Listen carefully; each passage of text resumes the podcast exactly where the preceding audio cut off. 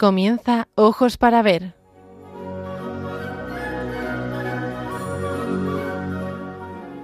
Hoy dirigido por María Viana.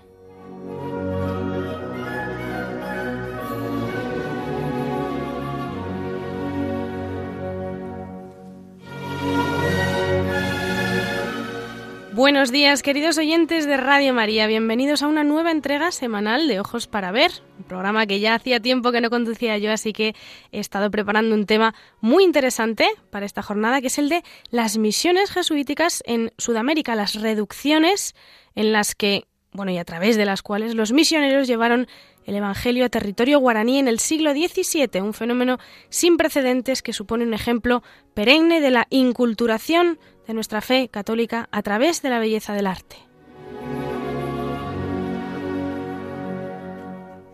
Hoy es 28 de noviembre y estamos retransmitiendo desde los estudios centrales de Radio María con Javier Pérez en el control de sonido.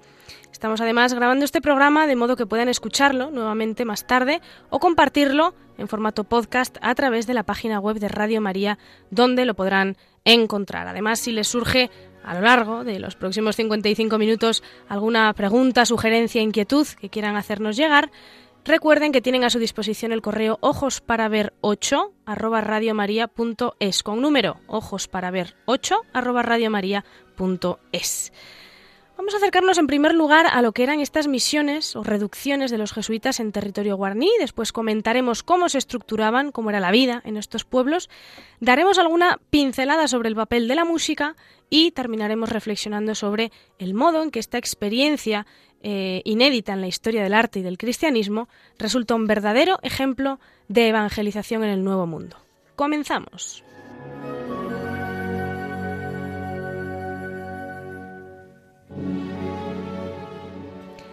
Desde el descubrimiento del Nuevo Mundo, la corona española asume la campaña de evangelización de la recién descubierta población indígena, el reparto de los territorios, el reconocimiento del papado de los derechos de los descubridores sobre las tierras halladas y el comienzo de la comunicación comercial y cultural entre ambos lados del Atlántico fue un proceso lento, lento y gradual, que Mm, desde un primer momento corrió parejo a un interés por la evangelización de los nativos. Según Schaffer, no menos de 16.000 misioneros, 16.000 misioneros trabajaron en la evangelización de lo que en un primer momento se llamó las Indias Occidentales entre los siglos XVI y XVIII. De hecho, resulta muy interesante que en este periodo se crearon seminarios misioneros, es decir, centros con una formación específica para las misiones, que se encomendaban habitualmente a religiosos más que a clero secular. Y ya en 1568 encontramos la creación de seminarios misioneros en México y en Lima por cada orden religiosa. Fíjense que es una cronología bastante temprana. Eh, eran centros donde además de la formación teológica se enseñaban las lenguas de, los indígenas y sus costumbres. Por lo tanto, eh, mm, para acercarnos al concepto, a la noción de lo que eran las misiones, podemos fijarnos en lo que dejó escrito el padre Antonio Ruiz de Montoya en 1639, en su obra Conquista Espiritual. Él da esta definición, dice, llamamos reducciones a los pueblos de indios que viviendo a su antigua usanza en montes, sierras y valles, en escondidos arroyos, en tres, cuatro o seis casas solas, separados a legua dos, tres y más unos de otros, los redujo la diligencia de los padres a poblaciones grandes y a vida política y humana, a beneficiar algodón con que se vistan. Por tanto, mm, además de la parte misional, eh, en este fenómeno de las misiones vemos que se reubica a los indígenas que viven en pequeños grupos, situándolos, como nos dice el padre Antonio Ruiz de Montoya, en una población mayor donde se les inculca la fe, donde se les enseña también la lengua y las costumbres españolas, que es a lo que se refiere cuando él habla eh, de vestirse con, algodón.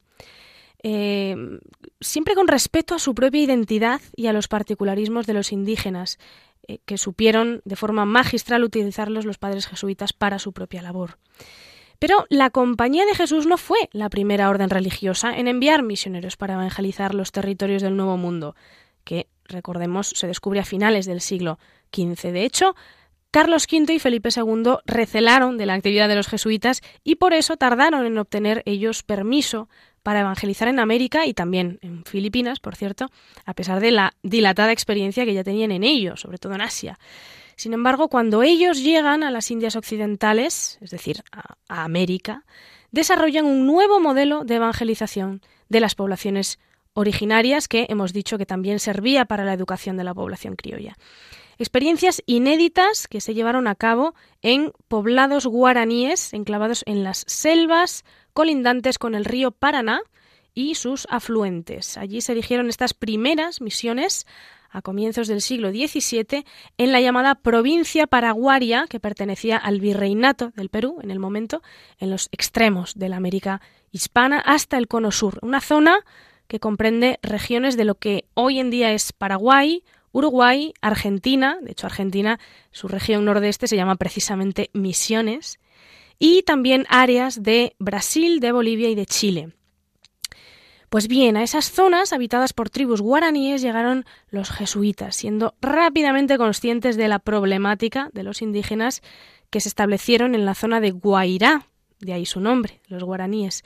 Se establecieron allí huyendo de los bandeirantes. Los bandeirantes eran piratas de tierra brasileños y portugueses, normalmente brasileños comandados por portugueses, que arrasaban estas tierras a fin de esclavizar a sus pobladores. De hecho, los frailes y los, eh, y los sacerdotes, especialmente durante las cuatro primeras décadas, fueron, en cierto modo, la voz de los indios ante la corona, la voz de la defensa, ¿no? Ante la corona y la jerarquía eclesiástica. ojos de los nativos realmente eran este puente eh, para adaptarse a la nueva realidad hombres de Dios que además de llevarles la buena noticia del Evangelio, les protegían frente a la explotación tanto de los encomenderos españoles como de los bandeirantes eh, portugueses, esclavistas. De hecho, se llegó con ellos a la lucha armada cuando después de tomar 60.000 cautivos son combatidos en la batalla de Bororé en 1641.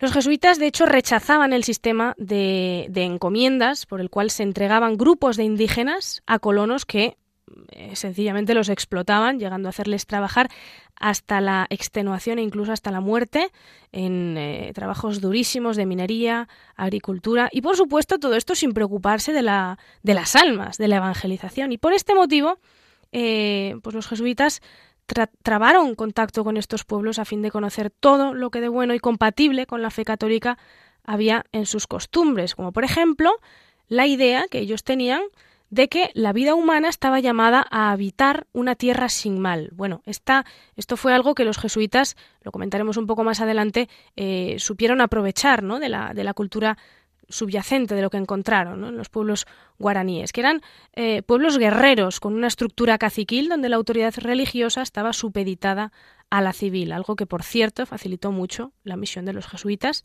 Eran nómadas ocasionales y estaban abiertos mm, en general a asentarse en los distintos eh, pues, asentamientos precisamente que los españoles habían establecido ya anteriormente. Esto es el germen de las reducciones jesuíticas. Las 30 misiones eh, que fundaron estimularon tremendamente la economía indígena mediante la explotación colectiva de la tierra y el comercio de productos, eh, fomentaron el progreso de la artesanía, hicieron florecer la música, las artes plásticas, fusionaron elementos autóctonos con la tradición europea para crear un arte religioso y un arte específicamente sacro, eh, absolutamente maravilloso y con ello acercar la fe a los indígenas y acercar a los indígenas a la fe también. La prosperidad económica de estas reducciones, de estas misiones, se utiliza, hoy por hoy se utiliza indistintamente el término, generó envidia entre los colonos, lo cual pues derivó en, eh, calumnias y, una serie de, leyendas alrededor de las misiones. Algunas de ellas fueron asediadas y finalmente eh, se llegó a la expulsión de todos los miembros de la compañía. El rey Carlos III en 1767 ordena la expulsión de los jesuitas. Se intentó, es verdad, que otras órdenes tomaran el control de estos poblados, pero no lograron eh, gestionarlos adecuadamente y los conflictos políticos locales pues provocaron ya la migración y la dispersión de los nativos, de forma que eh, estas misiones desaparecieron, eh, pero ya en las primeras décadas del siglo XIX, con lo cual pues tuvieron un recorrido bastante, bastante largo. Estas misiones representaron una forma novedosa, creativa, tremendamente fructífera de evangelización. Una evangelización que se llevó a cabo sin imposiciones violentas y contando con el atractivo de la belleza de las artes para acercar a Dios a, aquellas gentes, logrando difundir el Evangelio y promover también la dignidad humana que vieron en, los indios guaraníes. Es cierto que no perduraron, pero sin duda sirvieron como precedente para esfuerzos futuros y hoy, por eso lo hemos traído aquí, hoy sin duda también eh, pues se constituyen como un faro mm, que, nos ilumina un poco, nos da unas pistas sobre la, la verdadera evangelización. ¿no? La política entre los guaraníes se centraba en la unificación de sus aldeas en alianzas para que pudiesen controlar los recursos naturales de la selva tropical y también eh, se basaba en la búsqueda de la tierra sin mal, que lo hemos comentado antes. Este era el fundamento de su cosmovisión, podríamos decir, de su sistema de creencias. Eh, lo decía hace un momento, los jesuitas supieron aprovechar eh, esta búsqueda que ellos tenían en su interior de una tierra sin mal, sin conflictos, para instruirles en la fe, ya que los jesuitas le, ponían nombre a esa tierra libre de conflictos, a ese paraíso, que es el cielo, que nosotros sabemos, y presentándole así pues al Redentor de toda persona, que el que nos abre precisamente las puertas del cielo, que no es otro que el Señor Jesús. La economía guaraní, enraizada en la tradición, abarcaba cultivos de maíz, de batata, de mandioca, de hierba mate, de algodón, también actividades de caza y de pesca, por lo tanto eran prolíficos en este sentido, y los jesuitas introdujeron un sistema agrícola y ganadero que hizo que, cada misión pudiese convertirse en una entidad económica mm, relativamente independiente que, pues por la escasez de moneda, dependía del trueque, utilizaban mucho el trueque. La propiedad de la tierra era compartida entre parcelas familiares y campos comunes, lo explicaremos en un momentito, y se promovieron diversos oficios, desde la metalurgia hasta la cocina y todo tipo de artesanías. A lo largo del siglo XIX ya hemos comentado que la dispersión de las poblaciones, debido sobre todo a la emigración y, y, los conflictos también derivados de las guerras de independencia, llevaron al abandono de las misiones. Algunas de ellas han sido reconocidas como Patrimonio de la Humanidad por la UNESCO. Con esto introducimos un poquito el tema de hoy, eh, que desarrollaremos en los próximos minutos, pero que seguramente a muchos de ustedes ya les suene, porque eh, es muy probable que lo hayan visto representado de una forma bastante fidedigna en una película que ya se ha convertido en un clásico, una película de Roland Joffé, que es La Misión, la Misión de 1986, protagonizada por Robert De Niro y Jeremy Irons. Em, además tiene una banda sonora espectacular, es una verdadera obra maestra a cargo del gran Ennio Morricone. Si no la han visto, se la recomiendo muchísimo y además como complemento a este programa. Y si ya la han visto, pues eh, podemos recordarla a través de una de sus canciones.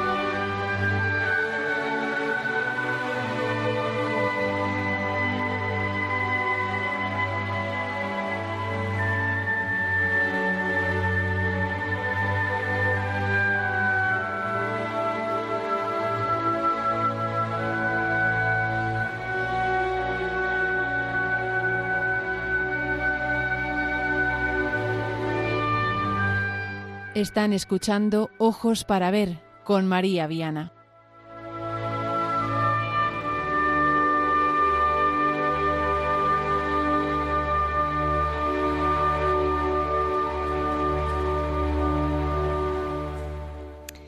En 1609 se erigió la primera misión jesuítica guaraní San Ignacio Guazú en Paraguay. Estas misiones experimentaron un auge mm, notable en la actual provincia de Misiones, Argentina, dando lugar a la formación de 12 misiones entre los ríos Paraná y Uruguay. También se establecieron siete poblados en las misiones orientales, que ahora es parte del estado de Río Grande do Sul, en Brasil. Y al mismo tiempo, en la banda oriental, al este del río Uruguay, la gran estancia de Yapeyú también asumió un papel crucial porque proveía de ganado vacuno a otras reducciones guaraníes. Desde este año, 1609, en el que se funda San Ignacio Guazú, se fundarán más de 30 misiones acogiendo a 150.000 guaraníes. Más o menos, cada una acogía hasta 5.000. Al llegar a esa cifra de habitantes se fundaba una nueva misión para garantizar la sostenibilidad de la comunidad. Estas misiones, por las razones que ya hemos expuesto, buscaban una cierta independencia, una distancia de los peligros de las sociedades coloniales y también procuraban un autoabastecimiento, se situaban en entornos eh, idílicos que otorgaban también mayor credibilidad al mensaje del paraíso prometido a los indios conversos. En 1611 se sanciona una real orden de protección de las reducciones, en virtud de la cual se prohibía el acceso a las reducciones a españoles, mestizos y negros para evitar que tomasen cautivos, por supuesto, salvo los padres jesuitas y un corregidor, que era el representante de la corona. Pero em, es una, maniobra que nos hace presente la necesidad que se veía de, de, proteger a estas poblaciones. Y a partir de entonces, apenas dos años después de la primera fundación que, ya hemos dicho, San Ignacio Guazú, en, mil, eh, en 1611 se define el modo de acometer la empresa de dirigir una misión. Es necesario que tengamos en cuenta el carácter defensivo de las reducciones, en base al cual se conforma su planta cuadrada, una planta cuadrada que estará eh, rodeada de empalizadas y de fosos, no solo como una cuestión de fisonomía del poblado, sino que tenemos constancia de que existían milicias armadas de indígenas adiestrados para la defensa, porque eran territorios atacados. Una independencia, como hemos dicho, pues un poco entre comillas, se ve también en el hecho de que cada reducción contaba con una iglesia y cabildo propios, en el que participaban indígenas electos eh, con relativa autonomía para gobernarse bajo eh, la supervisión de la corona española. Los líderes políticos de muchas aldeas aceptaron el cristianismo, es verdad que algunos resistieron, pero el proceso fue lento, o podríamos decir más bien gradual y paciente. El gobierno de las misiones seguía una estructura similar a, la organización española, con un corregidor, alcaldes, regidores, otras autoridades, pero conservando también la autoridad tribal mediante la participación de los caciques indígenas en el cabildo, que era la institución de gobierno. Las iglesias eran centrales en las reducciones, y no estoy hablando solo a nivel eh, simbólico, sino que estaban realmente en el centro. Las calles, las casas se diseñaban con precisión geométrica, profundizaremos en eso enseguida. Eran misiones dirigidas por sacerdotes jesuitas que tenían un papel importante en asuntos espirituales y temporales. Por eso comentaba antes que es interesante que los guaraníes em, esta autoridad religiosa no la tenían tan asumida como la civil y esto permitió justamente que los jesuitas pudiesen eh, tomar un poco ese, papel, tanto en asuntos espirituales como temporales, en la organización eh, del día a día. La administración de la vida económica y política fue fundamental para la prosperidad de las misiones. Un punto esencial fue el cómo se distribuían las tierras. ¿Y cómo se distribuían? Pues se asignaban tierras a las familias con el fin de que cada familia pudiese ganarse su propio sustento y con ello no depender no, no era una cuestión asistencial, sino que se les enseñaba eh, con técnicas también em, europeas eh, añadidas a los conocimientos que ellos ya tenían el cultivo de las tierras y estas parcelas individuales de los indígenas proporcionaban por tanto alimentos para las familias. Si había excedente, ¿qué sucedía? Pues que se almacenaba en un silo común, común a toda la comunidad, o se reservaba para el comercio. Estas tierras que hemos dicho de cada familia eran las llamadas abambae, pero había otras tierras, las Tupambae, que eran las tierras de Dios, eran las tierras comunales del pueblo. Eran buenas tierras, normalmente mejor que las de que las pequeñas parcelas que tenía cada familia, tierras agrícolas, tierras ganaderas también, trabajadas a turnos por los indios y que servían de sustento para los padres jesuitas y también para fomentar la propia economía, pues como hemos dicho, a través de los excedentes y del comercio que se generaba con ello. Los beneficios de estas tierras, que en ocasiones eran numerosos, por ejemplo, e, el, éxito de la yerba mate, que se llamó precisamente el té de los jesuitas, pues producía grandes beneficios al venderse en Buenos Aires o en Asunción. Entonces, como digo, los beneficios de estas tierras se destinaban a la construcción y al mantenimiento de la misión, por supuesto, al ineludible pago de impuestos. Pero se asumía como una tarea comunitaria. Todos trabajamos la tierra para poder mantener esta misión, que es, que es nuestra casa. La organización social en este sentido pues respetó las formas de vida de los indígenas, llevándoles poco a poco a las formas de vida cristianas. Por ejemplo, hasta el final del siglo XVII las misiones contribuyeron a preservar y perfeccionar las relaciones familiares en las tribus guaraníes. ¿Cómo? Pues gracias a la disposición de las viviendas. Las viviendas se disponían en los laterales con respecto al núcleo central de la misión, que vamos a entrar ahora en eso, la iglesia, el colegio, eh, la disposición de las viviendas facilitaba la forma original de la sociedad guaraní por familias, pero es verdad que en un primer momento se permitió continuar, digamos así, con el, sistema vigente, pero poco a poco, al ir eh, instruyendo a los guaraníes en la antropología católica, la visión desde la fe de lo que es la persona, la diferencia sexual, la dignidad del matrimonio, todo esto llevó a que en 1699 se prohibiese de forma definitiva la cohabitación de los grupos familiares indígenas bajo el mismo techo, pero no que se prohibiese como una, mm, una, imposición externa, sino como un proceso natural, orgánico, porque ya se les había formado. Eh, por ejemplo, eh, la, tendencia de la, a la monogamia pues había sido por convencimiento, un trabajo de décadas, ¿no? De, formación, no tanto por prohibición. Del mismo modo, la celebración del matrimonio sacramental no se quitó desde un primer momento la celebración del ritual indígena del matrimonio, pero se permitió eh, instruyéndoles también en la dignidad del sacramento, ¿no? Y como hemos comentado, pues la progresiva división de los pabellones residenciales en espacios familiares separados para que cada familia viviera de manera independiente y con esto pues evitasen todo tipo de problemas que se pueden imaginar que, surgían ¿no? con esta cohabitación de núcleos eh, extensos y, muy diversos.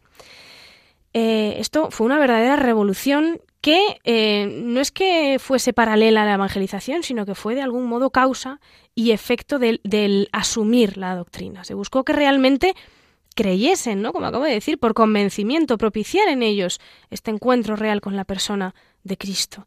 Y para esto se sirvieron, sin ninguna duda, de dos cosas. La primera, la exquisita formación de los jesuitas, no solo a nivel teológico, que también, sino eh, con cualificación en arquitectura, ingeniería, artesanía, medicina. Estaban cualificados en lengua, eh, diversas lenguas indígenas, costumbres guaraníes, etcétera, algo que sin duda hizo que desde el primer momento pudiesen ganarse su confianza y les enseñasen y ayudasen en la construcción de las reducciones, ellos mismos, los primeros, al pie del cañón, como se suele decir.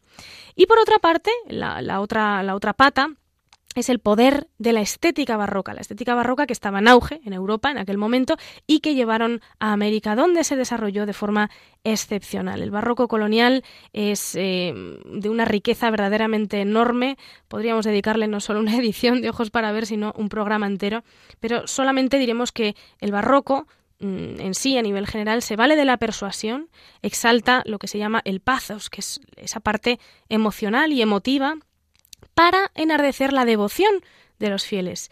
Pero eh, hace algo que no hacía el, arte del Renacimiento, que es em, motivar la participación del, fiel. Más, que, más que del espectador, pues eh, considerarlo parte ¿no? de, ese, de ese arte, de esa belleza. Y esto se ve en el modo en que la arquitectura modela el espacio, pero también en el racionalismo que aplica el urbanismo eh, a la traza de soluciones que son prácticamente escenográficas. ¿Por qué digo esto? Porque el urbanismo que se ensayó en las misiones jesuíticas es tremendamente creativo. No era, no se tomó simplemente las, leyes que habían eh, servido para construir ciudades en el viejo continente, desde, desde Vitruvio, sino que se basaron en experiencias propias, en condicionantes locales también, y en la necesidad de crear algo nuevo, crear asentamientos accesibles, salubres, provistos de agua y de recursos materiales. Las misiones jesuíticas del Paraguay fueron fundadas perfeccionando asentamientos que ya eh, se habían ensayado en Perú, un proceso de ensayo-error que culmina con un trazado tipo, podríamos decir, em, clásico, ¿no? De, cómo se articula, cómo se configura una misión. Pues con un núcleo central, a modo de centro topográfico, con una gran plaza central, algo que por cierto ya existía en la tradición prehispánica, no es una, una invención ni una novedad jesuita, esta gran plaza central está articulada por la iglesia y el cabildo, el colegio, un colegio con talleres también y un cementerio a partir del cual crece el poblado en tres direcciones, algo que hasta entonces no se había visto en, Hispanoamérica. Este núcleo es además, eh, pues en esa estética teatral barroca, una referencia visual para los habitantes, en el que la avenida, eh, como, como, una arteria principal, se subordina jerárquicamente a las fachadas de la iglesia y el colegio. Por lo tanto, es lo primero que se ve. En ocasiones se anexaba un campanario, también podía ser un baptisterio, especialmente con el paso de la madera a la piedra. ¿Por qué? Pues porque el toque de campanas muchas veces era lo que organizaba las tareas del día a día en el poblado. No, no los relojes, sino el campanario como, referente. ¿no? Hay mapas muy interesantes que se pueden encontrar fácilmente en Internet de esta distribución que les estoy contando. Una zona lateral principal, que era el corazón de la misión, donde se encontraban estos, estas instituciones, y en los otros tres lados de ese cuadrado que hemos dicho que conformaban las viviendas de los habitantes, distribuidas de una forma muy, muy regular, con una tendencia reticular, eh, y, como hemos dicho, ¿no? estas viviendas con su parcela de tierra. Viviendas que al principio se construían en madera, después ya en adobe, incluso en piedra, con un techo a dos aguas en caña o teja. Esto es algo que ha tenido un enorme recorrido. De hecho, eh, en la arquitectura popular del Paraguay se mantiene este modelo de casas, el modelo de la vivienda de adobe con tejado a dos aguas.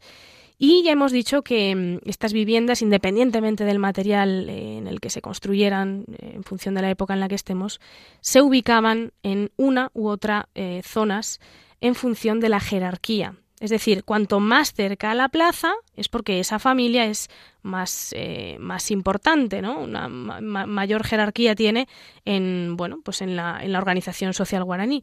Y por supuesto también pues en función de los lazos familiares, en función del clan de procedencia. Las calles Todas las calles, que conformaban cuadras en un trazado regular, desembocaban en la plaza. Por lo tanto, esta plaza, con la iglesia, con el colegio, los talleres, como esta zona comunitaria, esta zona común, es el, corazón de la misión, ¿no? Ejemplo de, de civilización y de organización, de una exitosa organización social y comunitaria. La arquitectura, por lo tanto, sin duda enriquecida por el resto de artes, es lo que actúa como una herramienta eficaz de persuasión y de evangelización, pues gracias a esta estética barroca que hemos descrito y, a la visión que el barroco ofrece de la espiritualidad del arte como un medio para exaltar el favor religioso y estimular pues la mayor cantidad de sentidos posible de la forma más conmovedora posible para así llamar a la devoción a través del sentimiento. Y, en este sentido, pues encontramos en muchísimas misiones arquitectura plenamente barroca, pero barroca americana.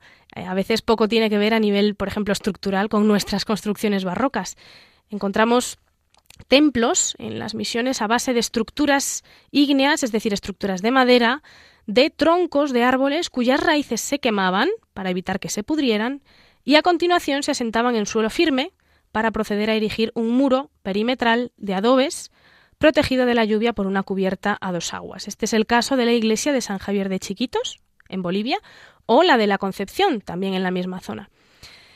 Ya será a principios del siglo XVIII cuando se comience a ampliar la piedra, piedra que sabemos que es un material tremendamente simbólico con esa eh, connotación de eternidad, siguiendo las tipologías arquitectónicas europeas, no en toda, en, toda la superficie, sino en zonas muy concretas, por ejemplo, muros y fachadas en un primer momento. Las iglesias sí, era, era bastante habitual en este siglo construirlas ya en piedra, es algo patente en la reducción de la Santísima Trinidad de Paraguay, una reducción maravillosa en la que se entiende muy bien este modelo único de, hibridación y de mestizaje fantástico y lo bien que funcionó. De hecho, eh, me van a perdonar por esta nota autobiográfica, pero mi vocación por la historia del arte nació justamente de ver la genialidad en este lugar, en la misión de la Santísima Trinidad de Paraguay, la genialidad de los misioneros em, para llevar el Evangelio a través de, las formas del lenguaje eh, indígena con formas europeas.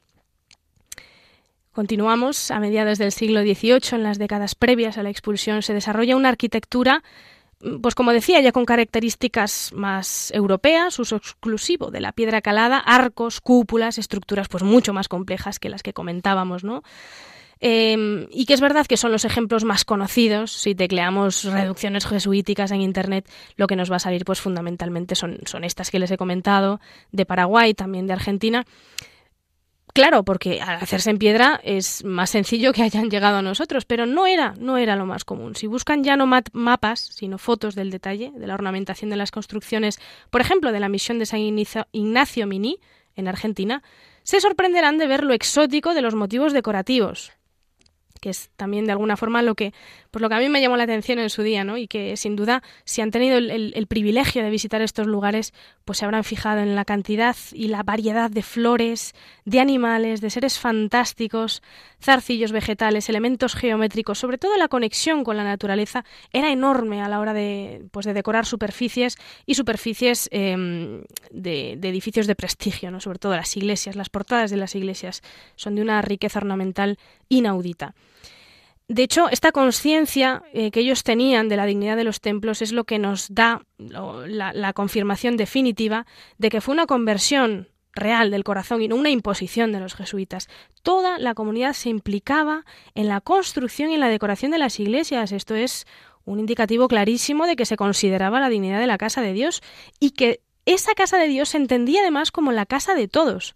Por lo tanto, eh, los indígenas asistían cada día a la iglesia que recordemos estaba en el corazón de la misión, en ese núcleo central, núcleo geográfico que se convierte en núcleo eh, vital y en el que se habían implicado pues en su construcción, en su mantenimiento, en su cuidado. Son iglesias verdaderamente preciosas. Todas las reducciones contaban con talleres de artesanos, carpinteros, plateros, bueno, a nivel de orfebrería podríamos estar aquí hablando hasta el infinito. Em, del cuidado, eh, también de la forja, los talleres de cerámica, de escultura, de pintura, de bordados, por supuesto la construcción de instrumentos musicales, que mencionaré ahora un, poco más eh, despacio, eh, y la escultura guaraní, pues yo creo que también merece una mención especial, ¿no? porque es en la que se ve, tal vez desde el principio, esta fusión del canon guaraní con los temas europeos. Eh, arquitectura, escultura, perdón, escultura sacra, escultura de temas religiosos, pero con esos materiales, esas técnicas, ese canon también guaraní, esas expresiones genuinamente indígenas que nos dejan pues piezas muy muy interesantes a nivel devocional. Eh, incluso encontramos tipologías hispánicas, por ejemplo los bargueños, con técnica de taracea, pero con maderas tropicales ensambladas. Es interesante que los pobladores elegían su profesión en función de sus gustos personales, pero todos trabajaban unidos a mayor gloria de Dios. Había mucho esta, bueno, pues esta mentalidad de trabajar no solo que también por el progreso y el desarrollo de la comunidad, sino a mayor gloria de Dios. Cierto es que no conservamos mucha pintura, hay alguna, alguna pintura eh, mural, pero bueno, sí me gustaría destacar esta constante que es también en, todas las artes de los grandes eh, motivos florales, coloridos, florales y vegetales, especialmente en Bolivia. Se ve muy bien en las construcciones que se conservan de madera.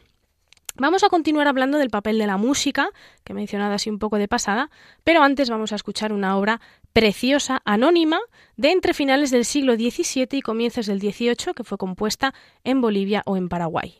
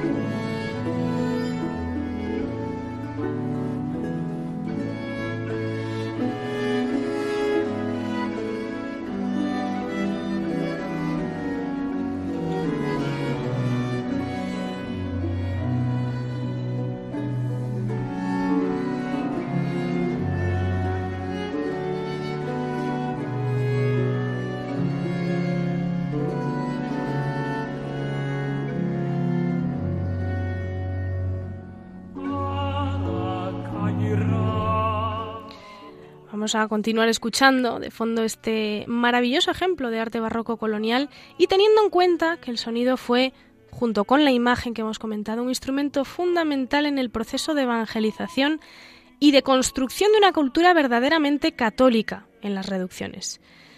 Comentaremos el papel de la música en las misiones en los próximos minutos, teniendo en cuenta, en primer lugar, que hablar eh, solo de música, digamos, es simplificar la realidad del fenómeno religioso, que manifestaba la única verdad a través de eh, pues, eh, expresiones estéticas muy distintas, ya lo hemos dicho, la música, la danza, el teatro, las artes plásticas, incluso en ocasiones todo esto a un tiempo, como es el caso de, de la ópera. La ópera fusiona todo esto.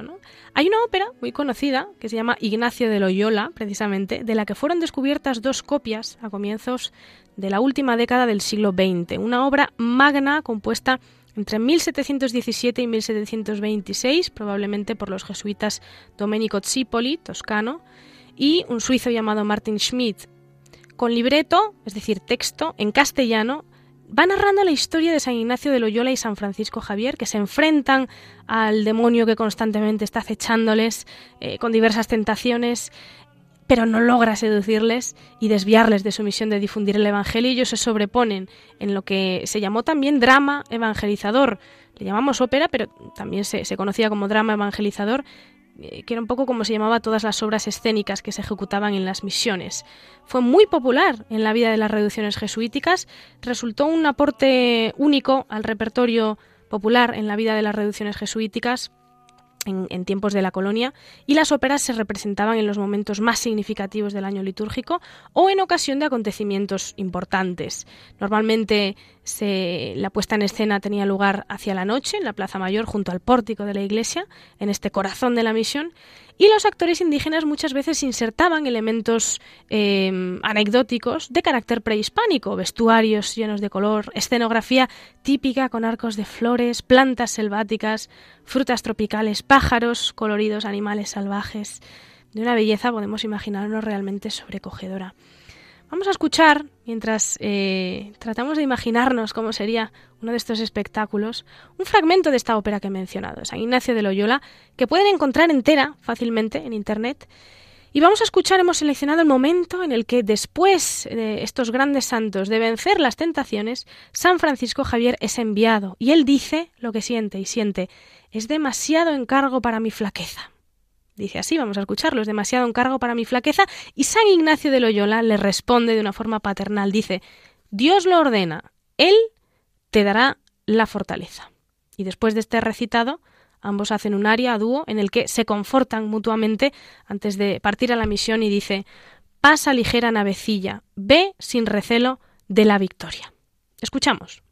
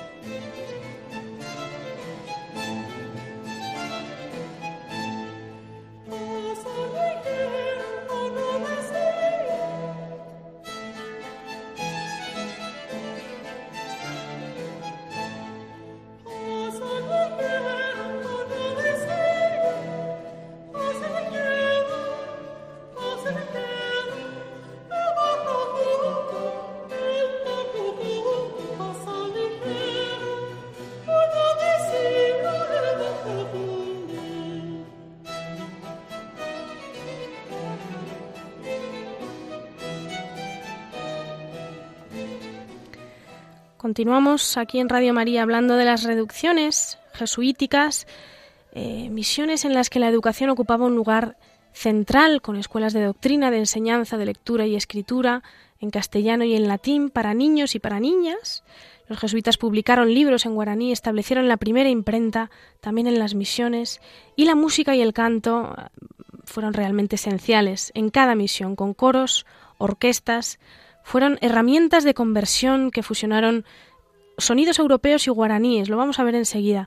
Junto con ella, la danza. Cierto es que la evangelización ha sido idealizada muchas veces, pero es muy importante entender cómo los nativos realmente lograron adaptar las influencias jesuitas para crear una expresión cultural única y sus logros musicales y culturales persisten hasta hoy con muchísimas obras musicales de la época conservadas en Paraguay. De modo que otra de las herramientas que emplearon los misioneros fue el lenguaje universal de la música, una herramienta que sirvió de puente entre la cultura de los indígenas y la de los recién llegados europeos. Se habla mucho, como decía a veces de forma idealizada, de la inclinación de los indígenas hacia la música, pero dejo en el aire la pregunta, ¿quién no siente esta natural atracción hacia la belleza? Bueno, con razón dice el escritor que la belleza salvará al mundo y el mundo guaraní supo ver ecos, huellas de esta belleza insondable del misterio de Dios a través de las armonías barrocas de los españoles. Por eso la práctica musical fue uno de los pilares de la participación activa en la liturgia por parte de los indígenas que demostraron un talento y una sensibilidad que los jesuitas no esperaban.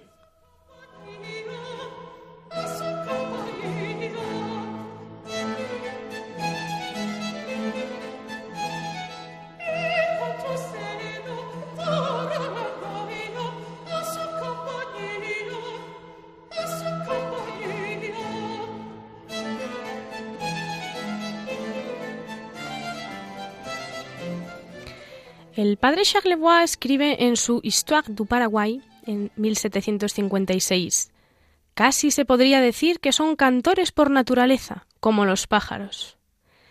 Y el eh, sacerdote jesuita alemán Sepp relata son por naturaleza como hechos para la música. Aprenden a tocar con sorprendente facilidad y destreza toda clase de instrumentos y eso en muy poco tiempo. Bueno, esto eh, significó involucrar a los indios en la oración, como hemos dicho, una participación activa en la celebración de los oficios religiosos, en las fiestas, en los ritos. En las misiones se formaron coros, orquestas para celebrar las misas, y esto de forma natural estimuló la creación de talleres donde se construían instrumentos, muchos de los cuales, por cierto, luego se exportaban a Europa porque tenían una calidad enorme, tanto en los materiales, pensemos sobre todo en las buenísimas maderas de la zona, como en su tratamiento a través de las técnicas artesanales y los procedimientos que ellos eh, ya empleaban antes de la llegada de los españoles. Además, al igual que sucedía en la Edad Media con los scriptoria de los monasterios, muchos indígenas se formaron como copistas, gracias a lo cual eh, pervivieron las partituras que nos permiten a día de hoy reconstruir la música del barroco colonial. En estas composiciones se conjugaban de una forma muy armónica elementos musicales del sistema tonal y de las formas del barroco europeo, sus instrumentos también, las cadencias, pero con líneas melódicas y sobre todo ritmos indígenas. Por lo tanto, la música fue una de las disciplinas que más contribuyó a este proceso de enriquecimiento cultural de enriquecimiento cultural, que no de aculturación. Hemos hablado de elementos formales, compositivos, melódicos, tímbricos que se van hibridando, se van eh, mezclando. Un hecho histórico concreto que nos permite reconstruir la vida musical de las misiones eh, es que en la década de los 70 el arquitecto jesuita Hans Roth, que se encontraba trabajando en la reconstrucción de la iglesia de San Rafael de Chiquitos, en Bolivia, se dio cuenta de que algo no, no, cuadraba bien en los planos cuando él estaba haciendo las mediciones correspondientes para la restauración y esto le permitió descubrir que había una recámara secreta escondida detrás de una pared bastante ancha que durante tres siglos había permanecido sellada. Cuando él se dio cuenta de que de la existencia de esta estancia que no constaba, al abrirla miles de partituras prácticamente 5.500 páginas de música y decenas de instrumentos musicales, violines, violoncheros, flautas, oboes, arpas. Mm, un verdadero tesoro se descubrió. No debería sorprendernos, eso sí, esta cantidad de obras, porque la música se tocaba, recordemos, todos los días en la iglesia y en cada una de las iglesias había un grupo de entre 30 y 40 músicos, todos ellos indígenas, tocando en las celebraciones. Eh, pero bueno, desde luego pueden imaginarse que fue un descubrimiento eh, de una enorme magnitud. Se trata de uno de los archivos más importantes de música barroca a escala mundial, tanto que ha dado lugar a la creación de un festival bienal de música barroca en Chiquitos, en Bolivia. Y como este ha habido pues otros hallazgos que realmente han sido providenciales. De hecho, un año después de este descubrimiento que les acabo de comentar, se encontraron en Mousos alrededor de 4.000 partituras, muchas de ellas compuestas por el jesuita que hemos mencionado ya antes, Domenico Cipoli, cuya obra curiosamente no había sobrevivido en Europa, y eso que había sido un músico bastante famoso, de los que viajó a América desde Sevilla, precisamente en este periodo de establecimiento y desarrollo de las misiones jesuíticas. Em, por cierto, sobre este Hans Roth que he mencionado, debemos decir que a él le debemos la conservación de estas misiones de, Bolivia, el hecho de que se mantengan en pie y también de que gracias a ello hayan podido ser declaradas Patrimonio de la Humanidad, porque a raíz de la expulsión de los jesuitas de los territorios españoles de América en 1767 las misiones fueron prácticamente abandonadas y en Paraguay casi totalmente destruidas. Pero, y esto es también lo bonito de la historia, Sabemos que hubo también una gran producción musical llevada a cabo por los propios indígenas y eso que durante más de 200 años no tuvimos información sobre la música empleada en la evangelización de los pueblos indígenas de Sudamérica.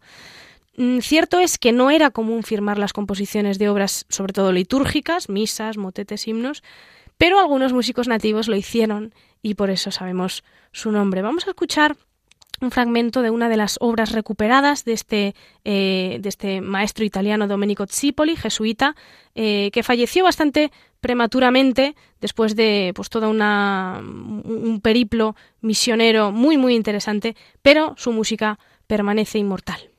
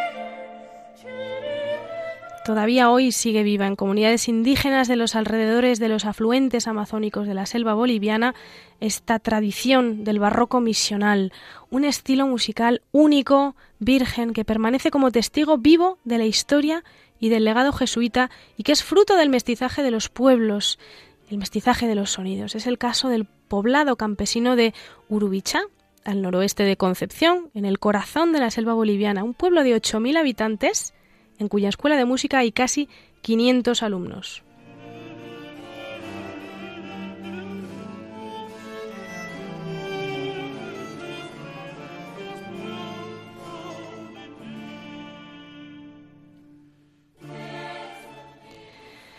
Para finalizar, me gustaría hacer un par de apuntes acerca del inmenso legado que, como ven, todavía perdura de todo lo que hoy hemos comentado. Ya saben que la historiografía actual eh, tiende no solo a desacreditar todo lo que tiene que ver con la conquista y evangelización de América, sino también a intentar legitimar, intentar porque no es científico, la idea de que las misiones religiosas fueron espacios de imposición y de dominación europea. Pero proponer el Evangelio, proclamar la verdad, no solo no supone una, violación de la libertad, sino más bien la apertura a la posibilidad de una vida plena. Se habla mucho de la resignificación de tradiciones nativas como si fuese algo negativo, pero parémonos a pensar que efectivamente existían tradiciones y costumbres que, desde la moral católica, que no nace sino de la ley natural inscrita en cada ser humano, no eran aceptables. Por ejemplo, hemos tratado el tema de la, poligamia, pero hay muchos otros y también en, en otro tipo de sociedades ¿no? que son bastante conocidos. Las críticas se han extendido no solo a la Compañía de Jesús, sino a toda la empresa evangelizadora de franciscanos, agustinos, dominicos, también mercedarios en lo que era el virreinato de Nueva España, en América Central e incluso la zona andina y lo que hoy es el sur de los Estados Unidos. Una, una empresa realmente magna, ¿no? Una obra que, que a nivel humano incluso es muy difícil eh, explicar si no hay una, una intervención divina, ¿no? Pero el modo en que se hizo, en absoluto respeto y con la puesta en valor de aquellos elementos que no entraban en conflicto con la fe, fue algo verdaderamente ejemplar. ¿Cómo, ¿Cómo, hablar de imposición si el arte nos está hablando de otra cosa, que es un mestizaje de estilos, de motivos, de técnicas, de soluciones formales totalmente innovadoras, de genio creativo y, y en definitiva, de, de comunión? No debemos pensar que las campañas evangelizadoras fueron una, una penetración en las conciencias de los indígenas para modificar su sistema de pensamiento.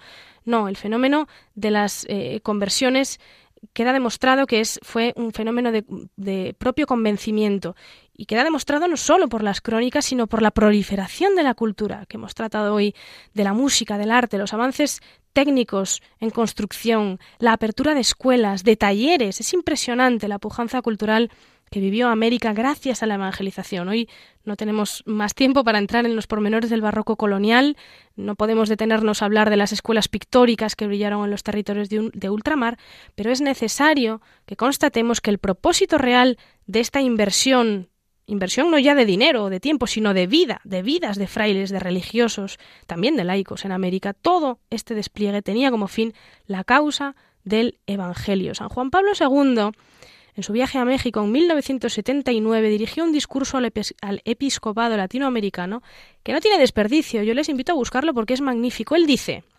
desde esta fe en Cristo, desde el seno de la Iglesia, somos capaces de servir al hombre, a nuestros pueblos, de penetrar con el Evangelio su cultura, transformar los corazones, humanizar sistemas y estructuras. Continúa el Papa Santo, dice, cualquier silencio, olvido, mutilación o inadecuada acentuación de la integridad del misterio de Jesucristo, que se aparte de la fe de la Iglesia, no puede ser contenido válido de la evangelización. Por lo tanto, ciertamente hoy hemos hablado de arte, de urbanismo, de música, de cultura en sentido amplio, pero mmm, no por hablar de arte, sino más bien de hablar del arte por el anuncio de Cristo. Y en este sentido yo creo que es algo que ilumina también la evangelización hoy todo lo que hemos visto. No se queda en mera anécdota histórica como si fuese un cuento, sino que es algo de tremenda actualidad. El santo Papa Pablo VI en una exhortación apostólica preciosa que se llama Evangelii Nuntiandi sobre la evangelización, apuntó algo fundamental que los jesuitas entendieron entonces y muchas veces hoy, pues tal vez por respetos humanos, olvidamos. Él decía, no hay evangelización verdadera mientras no se anuncie el nombre, la doctrina, la vida, las promesas, el reino y el misterio de Jesús de Nazaret, Hijo de Dios. Bueno, como digo, es un documento maravilloso que yo recomiendo su lectura y porque nos ayuda a entender precisamente por qué la evangelización de América fue un proceso providencial y de dónde le viene su éxito, que no es tanto de un plan estratégico milimétricamente trazado por hombres, sino de la inspiración del Espíritu. Dice también el Papa, el Evangelio y por consiguiente la evangelización no se identifican ciertamente con la cultura y son independientes con respecto a todas las culturas.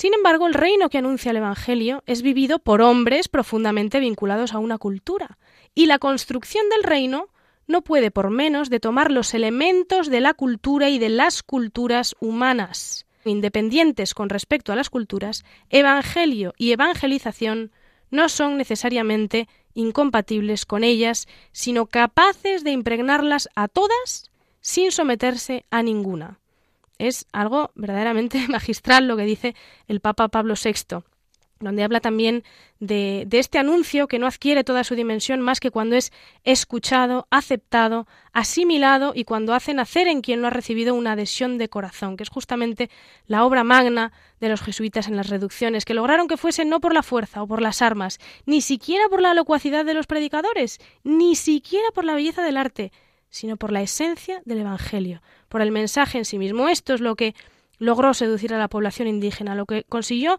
no ya un cambio de hábitos o de ideologías, sino de, de corazones, una conversión real de las familias indias guaraníes. Es un poco lo mismo que de lo que nos habla el capítulo 2 de los Hechos de los Apóstoles, cuando habla del, de, del envío del Espíritu Santo y dice que cada uno de los que escuchaban a los apóstoles los escuchaban en, su lengua nativa hablar de las maravillas de Dios. Pues esto es lo que comprenden también los evangelizadores del momento. Es posible emplear el lenguaje del interlocutor para transmitirle el lenguaje. En otras palabras, no les hacen asimilar cuestiones de comportamiento formales, pero manteniendo costumbres o, creencias que no fuesen compatibles con el cristianismo, sino que les hacen una propuesta mejor. Por lo tanto, Rechacemos las lecturas históricas de quienes hablan de sincretismo, porque no hubo fusión o transposición sustancial de las creencias, sino elementos de la tradición cultural que sirvieron como puente para introducir a los indios guaraníes en los misterios de la fe con su propio lenguaje. Sirva, por tanto, este programa para bendecir también al Dios de la historia por esta inspiración de las misiones guaraníes como un derroche de arte, de música, de arquitectura y, en definitiva, de belleza.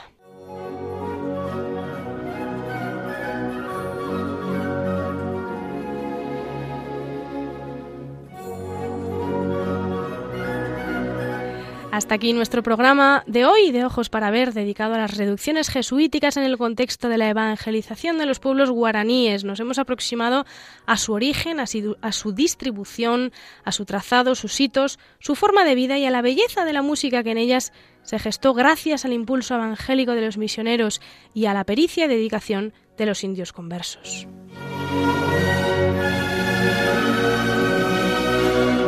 Muchas gracias por acompañarnos en este martes 28 de noviembre. Recuerden que la próxima semana, a esta misma hora, podrán disfrutar de una nueva entrega del programa que tienen disponible este y los demás en el podcast de Radio María, a los que pueden acceder a través de la página web y que pueden escribirnos para hacernos llegar eh, lo que deseen a ojos para ver 8 arroba radiomaria.es. Gracias por acompañarnos y que pasen un feliz día.